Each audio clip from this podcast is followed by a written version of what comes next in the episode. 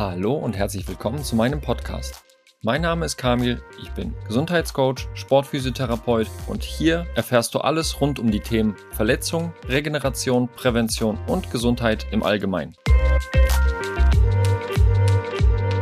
In der heutigen Folge möchte ich dir etwas erzählen, das in meinen Coachings eigentlich ein Dauerthema ist. Und zwar möchte ich heute mit dir über die Lebensmittelqualität sprechen.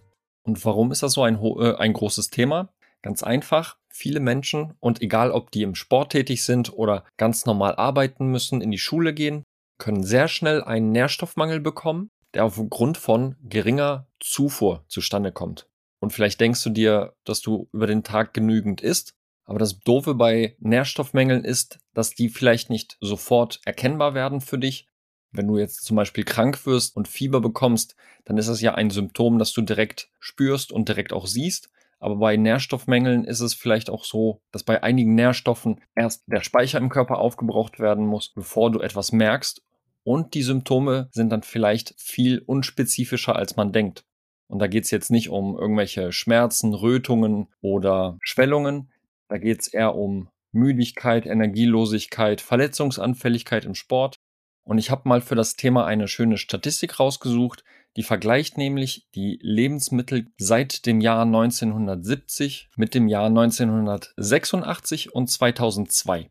Und da geht es jetzt darum, dass verschiedene Lebensmittel, wie zum Beispiel Bananen, und zwar hatten die im Jahr 1985 einen Vitamin B6-Gehalt von 330 Milligramm pro 100 Gramm Lebensmittel und im Jahr 2002 sind es nur noch 18 Gramm. Sprich, das ist ein Verlust von 95 Prozent.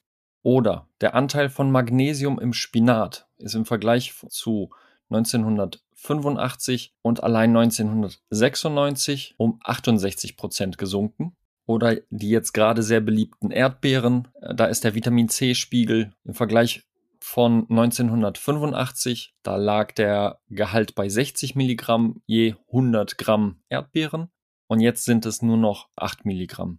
Und ich finde, dass das Veränderungen sind, die man besprechen muss. Vielleicht kennst du ja auch das Sprichwort, dass man, ich glaube, das war eine Handvoll Obst pro Tag essen soll oder zu jeder Mahlzeit essen soll.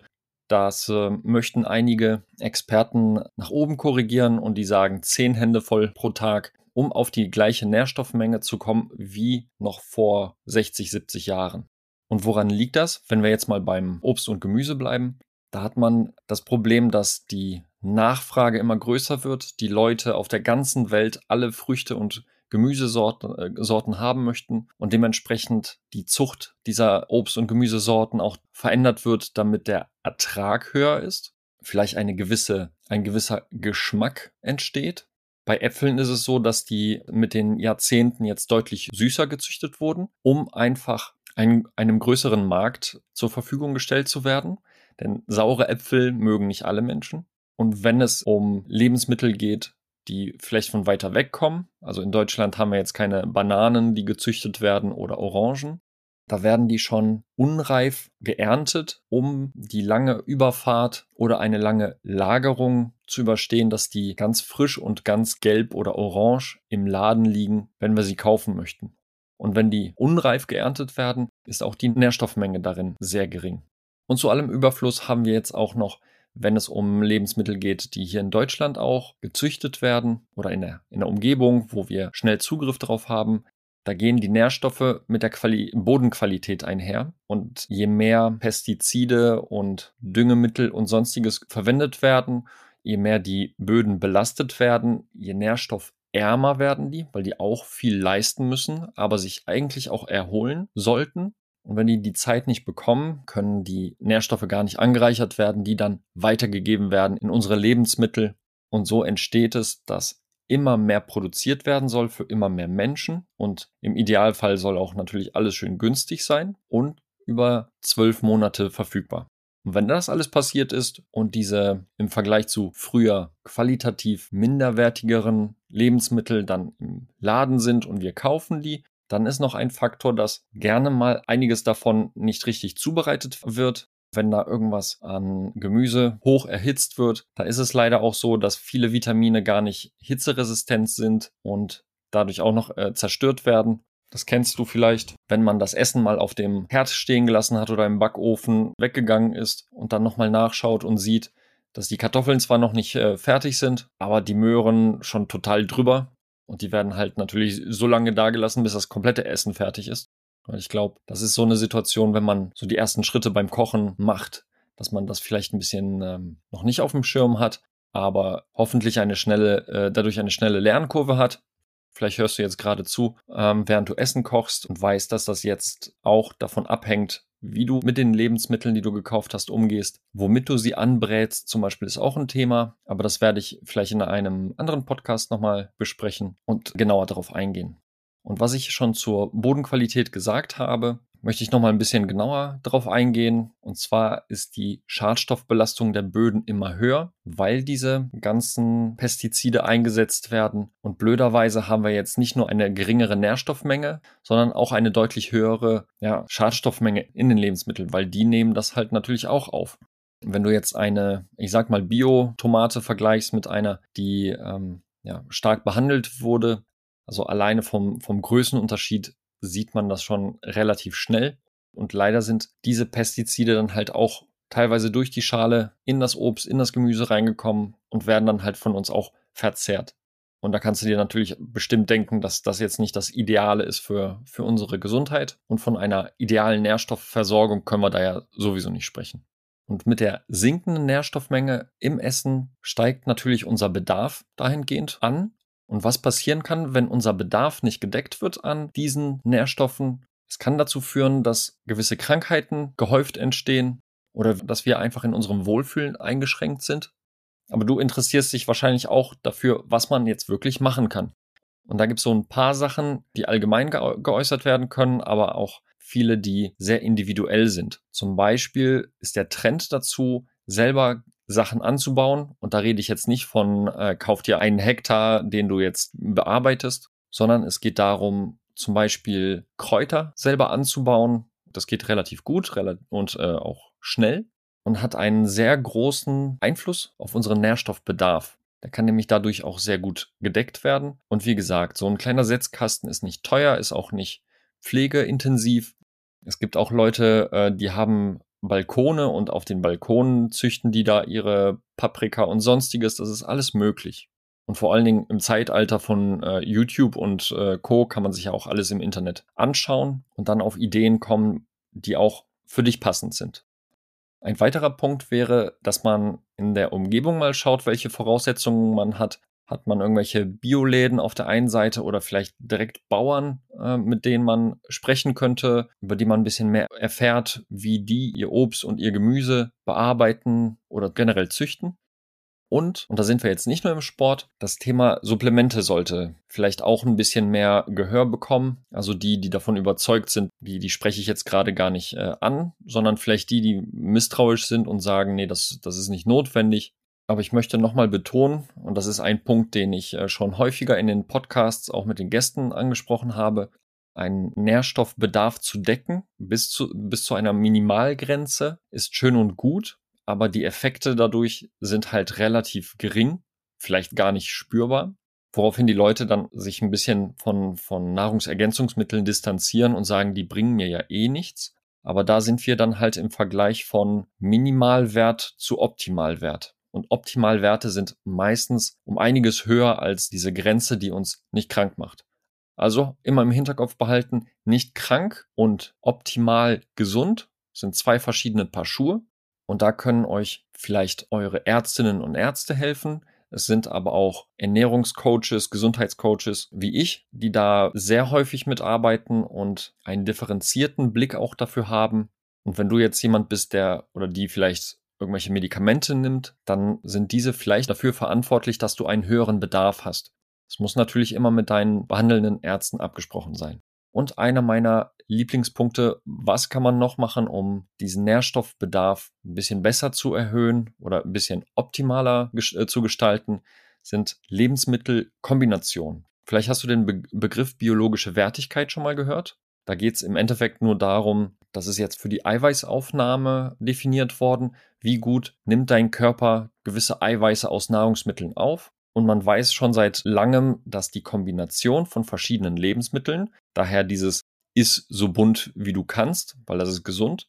Und das liegt daran. Ne? Also die Kombinationen von verschiedenen Lebensmitteln erhöht die Aufnahmefähigkeit dieser Nährstoffe in deinen Körper und in deine Zellen. Und das sind alles Themen, die ich in meinem Coaching auch mit den Sportlerinnen und Sportlern bespreche. Und das ist eine sehr individuelle Geschichte. Du kannst dir sicherlich vorstellen, nicht jeder kann alles vertragen. Und so hat jeder seine Nische, in der man arbeiten muss. Das ist aber eine relativ gut anpassbare Methode. Oder was heißt Methode? Das ist keine Methode, das ist ein, ein Grundsatz, den man super integrieren kann in seinen Alltag. Und jetzt habe ich von vielen Möglichkeiten gesprochen, wie die Lebensmittel oben reinkommen, aber die müssen natürlich auch im Körper verstoffwechselt werden. Und dafür ist zum Beispiel der Darm sehr wichtig. Und wenn der Darm optimal funktioniert, können auch diese ganzen Nährstoffe optimal aufgenommen werden. Im Umkehrschluss, wenn da was nicht stimmt, da kannst du dir noch so viele gute Sachen leisten und äh, zubereiten auf die perfekte Art und Weise. Aber wenn der Körper das nicht kann, damit überfordert ist, diese Lebensmittel zu, zu verstoffwechseln und die Nährstoffe aufzunehmen, dann wirst du sehr viel Geld verschwenden und dann vielleicht am Ende auch noch äh, frustriert die Flinte ins Korn werfen. Aber da gibt es auch Methoden, um damit klarzukommen. Ein Darm kann saniert werden auf verschiedene Arten. Nur rate ich da auch zu Experten zu gehen und nicht auf die Idee zu kommen, da irgendwie selber Experimente zu machen, nur weil du im Home-Shopping-Kanal irgendein Nahrungsergänzungsmittel gesehen hast, äh, das sehr, sehr gut vermarktet und verkauft wird. Da wird sehr häufig viel in Marketing gesteckt, irgendwelche Namen und Titel und Zertifikate dran gepappt, damit es sehr glaubwürdig äh, klingt und die Leute ihr Geld dafür ausgeben.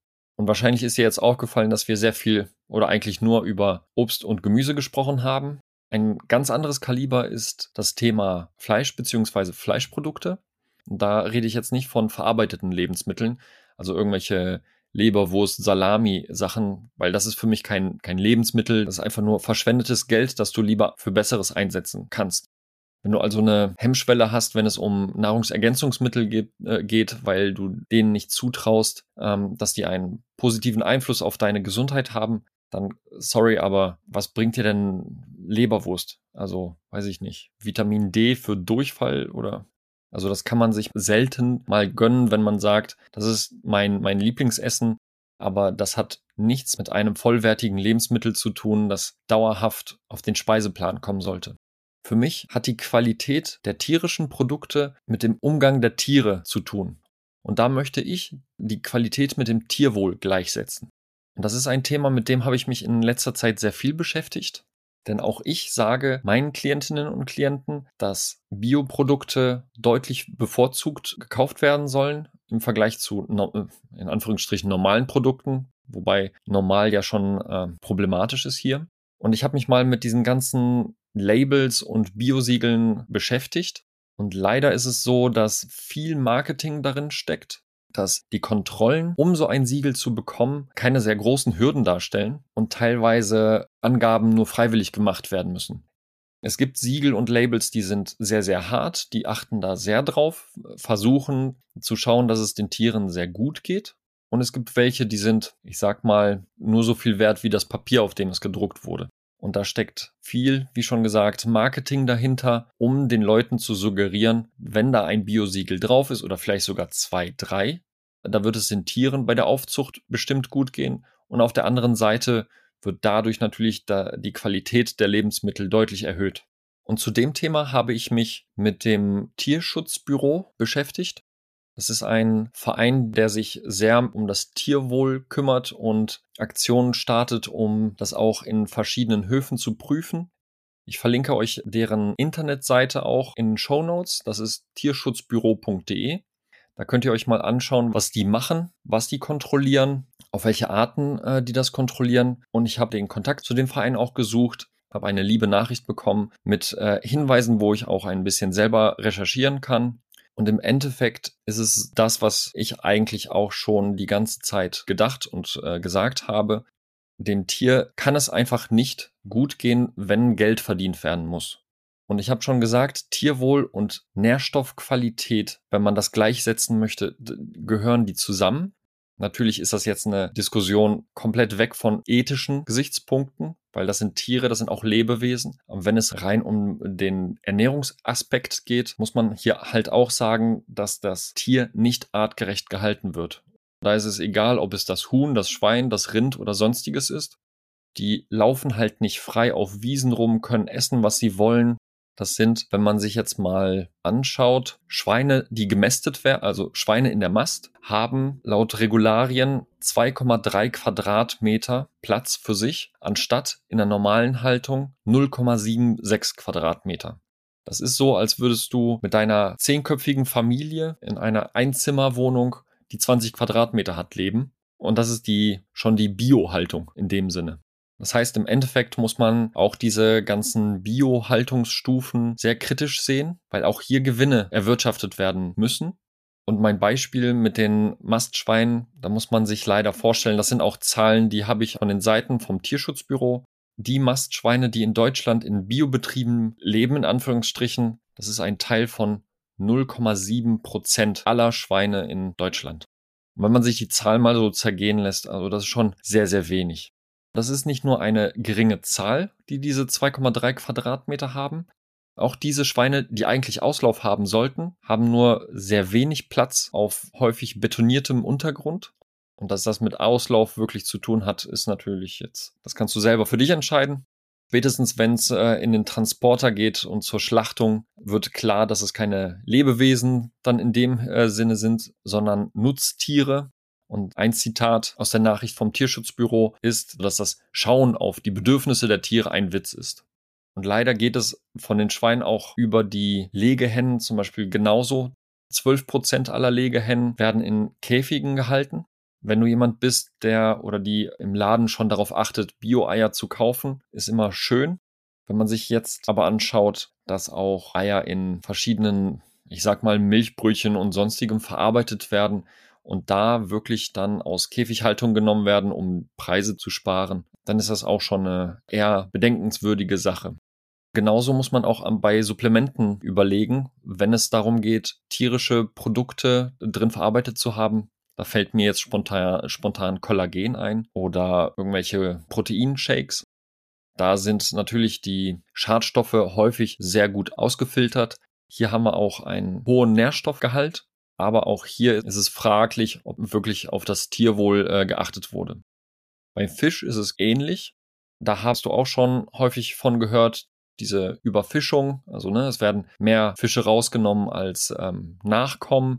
Und auch wenn es der Wildlachs ist oder der Thunfisch, da sind wieder die Punkte Schwermetallbelastung so ein, so ein Thema. Dieses Thema möchte ich aber nur kurz anreißen. Vielleicht werde ich das an anderer Stelle auch nochmal ein bisschen genauer äh, darauf eingehen da vielleicht für dich ein bisschen mehr Licht reinzubringen, empfehle ich dir eine App. Diese ist vom WWF und heißt WWF Fischratgeber. Und da sind verschiedene Fischarten einfach aufgelistet, wo du Hinweise findest, wie welche Arten von Fisch gefangen wird, wo sie gefangen werden. Und in einem Ampelsystem kannst du dann schauen, ob es eine gute oder eine schlechte Wahl ist. Da kann man sich ein bisschen dran orientieren, was aber auch immer noch nicht zu 100 Prozent äh, sicherstellt, dass diese Fischprodukte, die du dann zu dir nimmst, einen hohen Nährstoffgehalt und eine niedrige bis gar keine Belastung von was auch immer haben. Und du fragst dich jetzt, nachdem du jetzt zugehört hast, was soll ich denn jetzt noch eigentlich oder was kann ich denn jetzt noch eigentlich essen? Vielleicht denkst du darüber nach, irgendwelche Fleischersatzprodukte zu essen. Also ich möchte nicht sagen, dass ich die von den äh, Sachen abrate, aber wenn man sich mal anschaut, was da alles reingesteckt wird, um es ansehnlich, schmackhaft oder knusprig zu machen, da gebe ich doch immer gerne den Hinweis, dass auf frische Lebensmittel zurückgegriffen werden sollten. Ist jetzt die Konsequenz, nichts mehr zu essen? Vor allen Dingen jetzt, ähm, wenn du viele Nährstoffe brauchst, wie im Sport, wie in der Schwangerschaft, wie in einer Stressphase. Und so ein Thema, das betrifft uns alle. Dauerstress, egal welcher Art. Der Bedarf an Nährstoffen ist da nochmal deutlich erhöht. Und das sind Themen, die möchte ich mit dir, wenn du das auch möchtest, im Coaching, im 1 zu 1 besprechen, weil es einige Alternativen gibt, die vielleicht für dich ideal sind, um deinen Bedarf zu decken, aber das muss immer auf deinen Kontext abgestimmt werden. Also in dem Umfeld, in dem du lebst, in deiner Situation. Dein Bedarf muss ermittelt werden. Hast du Allergien, Unverträglichkeiten? alles spielt da mit rein. Manche stellen sich um und äh, leben vegan, weil auch denen dieses Thema Tierwohl sehr am Herzen hängt. Aber das ist sehr, sehr schwer darstellbar, wenn es um den Sport zum Beispiel geht. Aber, und das möchte ich betonen, es ist nicht unmöglich. Es muss nur sehr, sehr gut eingestellt, sehr gut gemacht werden, sehr vielfältig sein, dann geht das auch. Und ich möchte auch betonen, dass die Art und Weise, wie du dich ernährst, nicht zwingend deutlich teurer wird, weil du jetzt darauf achtest, dass deine Putenbrust, die du kaufst, vom Biobauern kommt, der sich sehr gut um seine Tiere kümmert. Wobei, wenn es um die Schlachtung geht, natürlich es wieder da um Gewinn geht aber nichtsdestotrotz der Nährstoffgehalt da höher ist, dann kann man das auch sehr, sehr vernünftig machen, ohne dass es deine finanziellen Grenzen sprengt. Ich meine, überleg dir mal, wenn du normalerweise einkaufen gehst, wie viel von den Lebensmitteln, die du dir kaufst, sind eigentlich unnötig, weil das irgendwelche Leberwürste sind, sage ich jetzt mal. Und wenn du das alles weglegst, wie viel Geld bleibt dann übrig, um vielleicht die sinnvollen Sachen, also ein bisschen abzugraden? Und ich möchte dir sehr gerne dabei helfen, diesen Spagat zwischen Nährstoffbedarf decken und Ausgaben für Qualität für dich einzustellen, zu finden, so dass du deine gesundheitlichen Herausforderungen, nenne ich es jetzt einfach mal, und da interessiert es jetzt erstmal nicht, ob du das für deine sportliche Karriere machen möchtest oder für dein Leben, für deine Familie, dass wir das Optimum für dich finden und du die größtmögliche Gesundheit für dich daraus ziehst, die du haben kannst.